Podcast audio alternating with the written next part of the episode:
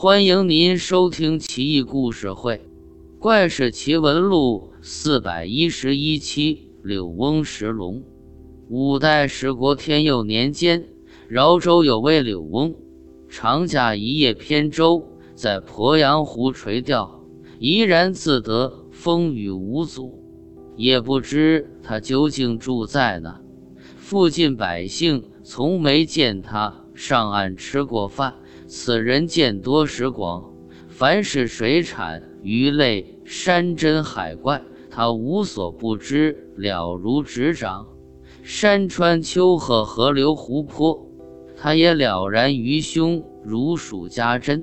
鄱阳湖远近渔民要有什么疑惑，向他求教，无不有求必答。因此，柳翁在附近百姓心目中几近神仙。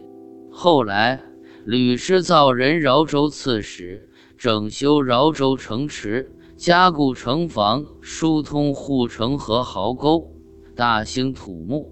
起初工程进展很顺利，可修到城北就出了邪门事，一开工就暴雨倾盆，电闪雷鸣；一停工就天晴，搞得吕师造极为郁闷。属下说道。听说鄱阳湖柳翁博学多闻，神通广大，何不请他来看看呢？吕师造立即去求见柳翁。柳翁拈须微笑道：“城北必有龙穴，开挖护城河，震动龙穴，龙觉得烦躁，必定出动。潜龙腾渊，必行风雨。你一停工，龙自然返回龙穴。”天就晴了，吕师造不信邪，笑道：“既然有龙穴，我把它挖出来瞧瞧，看看跟年画上一样不一样。”柳翁赶紧劝阻道：“惊扰神龙可不是玩的，一定暴雨连绵，洪水看涨，得不偿失啊！”吕师造肆意妄为，下令在城北深挖土地。寻找龙穴，果然挖地三丈有余，挖出很多巨大的木材，木材盘根错节，架构在一起，一看就不是人力所能为。巨木重重叠叠，好几十层，才挖到洞穴口。洞内雾气蒙蒙，腥气扑面而来，龙涎萦绕在木头上。粘稠纠缠，木架雕刻精细，美轮美奂，难以尽数。洞穴深不可测，人不敢进。从那开始，阴雨绵绵，洪水暴涨，百姓深受其苦。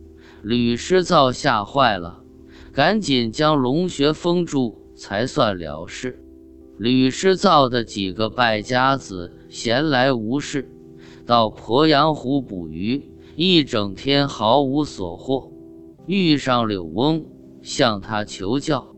柳翁指着一片水域说道：“今天你们来的不巧，就那片水里有鱼，不过却不能捕捞。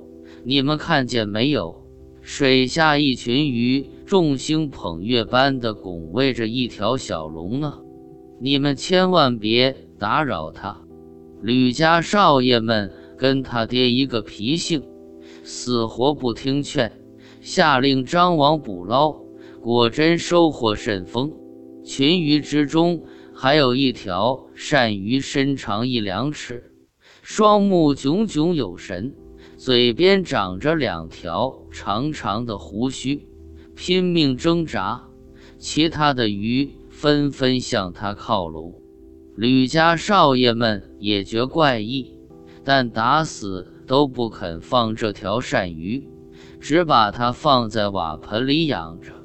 船行至北岸，众人却发现那条鳝鱼不翼而飞。